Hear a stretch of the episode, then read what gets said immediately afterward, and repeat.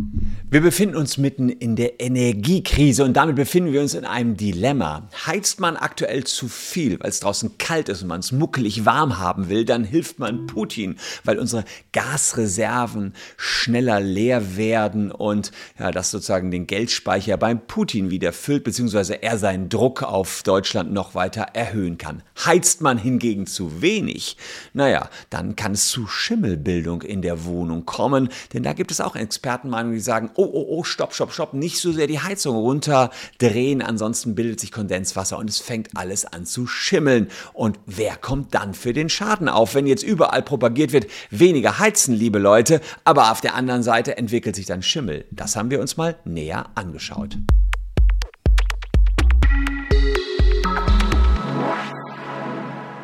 Hallo, ich bin Christian Solmecke, Rechtsanwalt und Partner bei WBS Legal in Köln und abonniert gern diesen Kanal, wenn ihr über aktuellste Rechtsfragen immer als erstes informiert werden möchtet, denn wir scannen mit Adleraugen, was es an neuen Gesetzen, Urteilen und Diskussionen im Thema Recht gibt und präsentieren euch das hier mundgerecht, so dass es möglichst jeder versteht. Und dass es ein bisschen kalt ist in Deutschland, das versteht jeder, wenn er einfach mal die Heizung auf 17 Grad gerade runterdreht. Das ist also alles andere als eine Wohlfühltemperatur. Denn Vermieter, die haben grundsätzlich die Pflicht, ein Mietverhältnis so einzurichten, dass es eine Behaglichkeitstemperatur jederzeit gibt. Und die lag bislang so bei 20 Grad, diese Behaglichkeitstemperatur. Aber wenn eine Wohnung zentral beheizt ist, dann kann der Vermieter so ein bisschen bisschen entscheiden, was diese Mindesttemperatur ist. Und die ist jetzt oftmals auf 19 oder noch niedriger Grad gesenkt worden, denn es gibt eine Verordnung, die nennt sich, das muss ich jetzt äh, nochmal genau lesen, Kurzfrist Energieversorgungssicherungsmaßnahmenverordnung. Ich versuche es nochmal schneller. Kurzfrist Energieversorgungssicherungsmaßnahmenverordnung. Also die gibt es jetzt, die heißt NSICUMA-V. Und darin steht, dass Nichtwohngebäude, also etwa Büros, nicht höher als 19 Grad beheizt werden dürfen. Also das ist sozusagen das neue, die neueste Verordnung. Und daraus könnte man den Schluss ziehen, dass auch Vermieter von Wohngebäuden berechtigt sind, die Temperatur von 20 Grad auf 19 Grad runterzudrehen. Aber naja, man kann auch andersrum argumentieren. Der Gesetzgeber hat ja gerade für Wohngebäude keine Verordnung geschaffen, sondern nur dieses Wortmonstrum für Büros.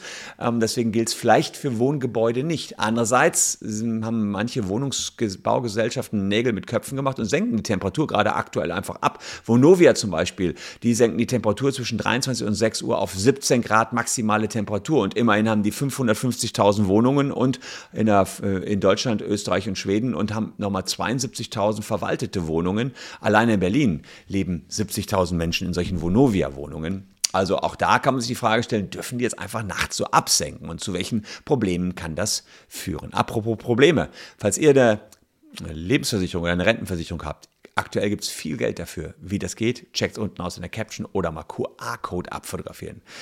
Da lohnt es sich meistens nicht, da noch länger einzuzahlen. Lebens- oder Rentenversicherung widerrufen. Wir checken es für euch unten in der Caption.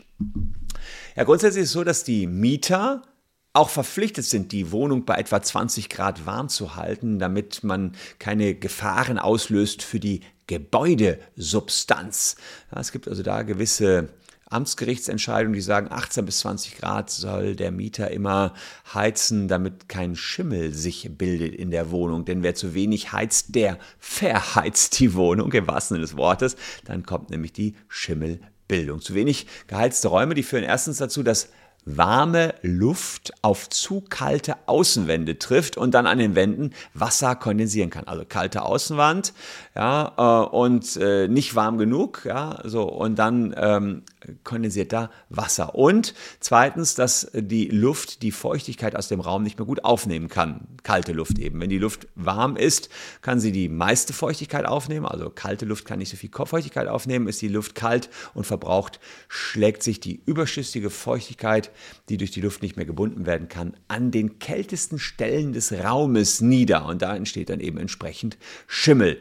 Ja, wichtig ist auch, dass man insgesamt gleichmäßig beheizt, keine großen Temperaturdifferenzen zwischen den Zimmern hat, ähm, weil ansonsten auch durch die Kondensation Schimmelgefahr besteht. Ich habe in der Anfangszeit meiner Anwaltskarriere etliche Schimmelprozesse betreut, weil ich dort auch im Mietrecht unterwegs war und ich habe mir dann auch ein Bild gemacht in den Wohnungen. Kann ich euch nur sagen, ihr möchtet in solchen Wohnungen nicht mehr leben, wo dann hinter einem Schrank beispielsweise sich großflächig Schimmel abgebildet hat. Allerdings muss man auch sagen, es gibt auch bauliche Mängel wie defekte Fassaden oder Dächer oder undichte Fenster oder sogenannte Wärmebrücken, also an das sind so kalte Stellen an Wänden, in Ecken oder Fensterritzen, an denen das Wasser dann einfach schneller kondensiert. Da kann der Mieter dann wieder nichts zu.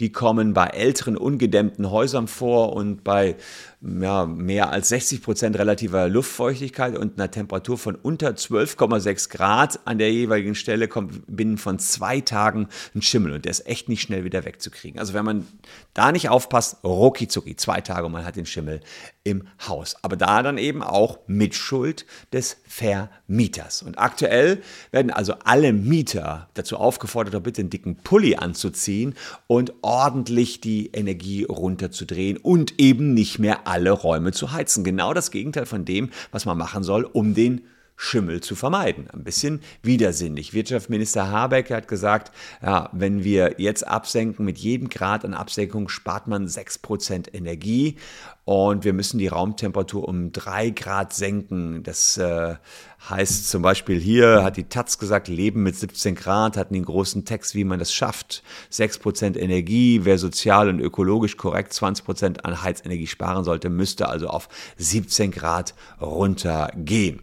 Ja, das ist alles ganz schön und das ist natürlich auch alles unterhalb der Wohlfühltemperatur. Okay, da hat man halt einen dicken Pulli an, kann man ja gut argumentieren. Äh, erinnere mich, dicken Pulli an, an eine Stelle aus Dieter bei dem Fanta 4, keine Ahnung, war unser Abi-Song. Sieht mal, wie alt ich schon bin, meine Güte. Fakt ist jedenfalls, Unterhalb der Wohlfühltemperatur greift man dann auch die Bausubstanz an. Und da gilt so grob, je neuer und je moderner die Bauweise, desto mehr Kälte halten die Wände aus. Aber ältere Wohnungen, die, ja, da könnten eventuell auch die 17 Grad nicht mehr ausreichen. Und äh, wenn eh schon Wärmebrücken bestehen, ja, dann kann es umso schimmelanfälliger werden. Und die Temperaturunterschiede, die führen einfach schnell dazu, dass Wasser kondensiert.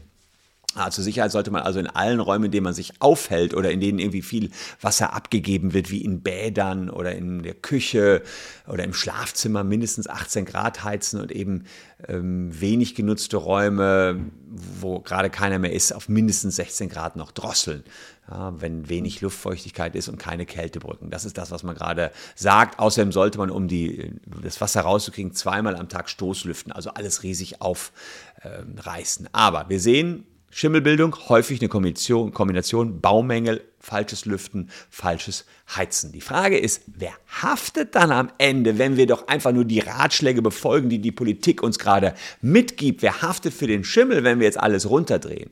Es gibt das weit verbreitete Gerücht, dass der Mieter grundsätzlich schuld ist am Schimmel. Und da kann ich schon mal sagen, herzlichen Glückwunsch, liebe Mieter, ist ein ja, Fehlgerücht. Das ist also wirklich auch nur ein Gerücht, denn die Vermieter, die tendieren dazu, einfach ihre Mietern die Schuld in die Schuhe zu schieben und sagen, ihr habt nicht anständig geheizt oder gelüftet, aber tatsächlich ähm, äh, ist das völlig falsch, denn die Vermieter, die müssen beweisen, nachweisen, dass der Schimmel euch als Mietern zugeschrieben werden kann und dass ihr zu wenig geheizt und zu wenig gelüftet habt. Aber in diesem Jahr könnte es natürlich sein, dass ein Sachverständiger gerufen wird und der Sachverständige das erste Mal überhaupt Schimmel feststellt und das erste Mal sieht, der einzige Unterschied war, dass ihr die Raumtemperatur jetzt ordentlich, so wie die Regierung das gerne möchte, ordentlich runtergedreht habt, nämlich auf 17 Grad beispielsweise und ja, dann ist die große Frage, aber wer ist dann schuld? Muss man wohl leider so sagen. Die Leidtragenden sind dann die Mieter. Da kann man nur noch hoffen, dass man noch rausfindet als Sachverständiger, ja, die Bausubstanz, die war aber zusätzlich noch schlecht. Dann würdet ihr euch den Schaden, die Schimmelentfernung wenigstens 50-50 teilen.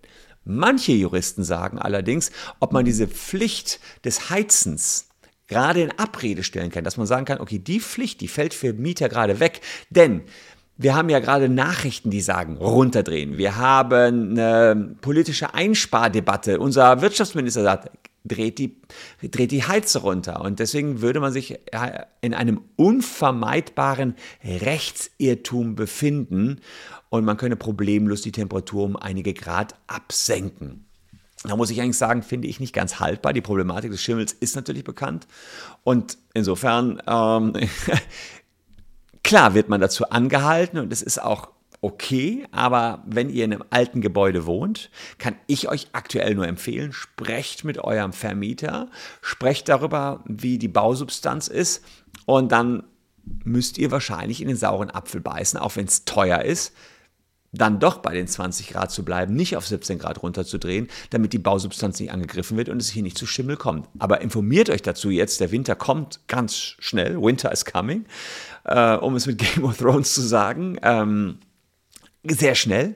Und da müsstet ihr euch jetzt wirklich informieren, wo kann ich denn da die Temperatur halten, ohne dass wir der Bausubstanzen Schaden zufügen. Denn ich befürchte, nach diesem Winter haben wir eben keine Heizprobleme mehr, aber unheimliche Schimmelprobleme. Also da bitte das richtige Maß finden. Wohnt ihr in einer Neubauwohnung, kein Problem. Das dürfte echt nichts ausmachen, wenn ihr da auf 17 Grad absenkt. Aber ansonsten könnte das tatsächlich für euch erstens zu Schadenersatzansprüchen des Vermieters führen, nämlich die Reparaturarbeiten. Und zweitens, was noch viel, viel schlimmer ist, zu einer Gesundheit Gesundheitsgefährdung, denn das habe ich aus eigener Praxis gesehen. Ich habe echt viele Schimmelwohnungen begutachtet. Das ist nicht schön, das riecht muffig und ihr wollt darin nicht mehr wohnen. Also am besten mal mit dem Vermieter sprechen, damit es nachher keinen Stress gibt. Gar nicht so einfach mit dem Heizen in Deutschland.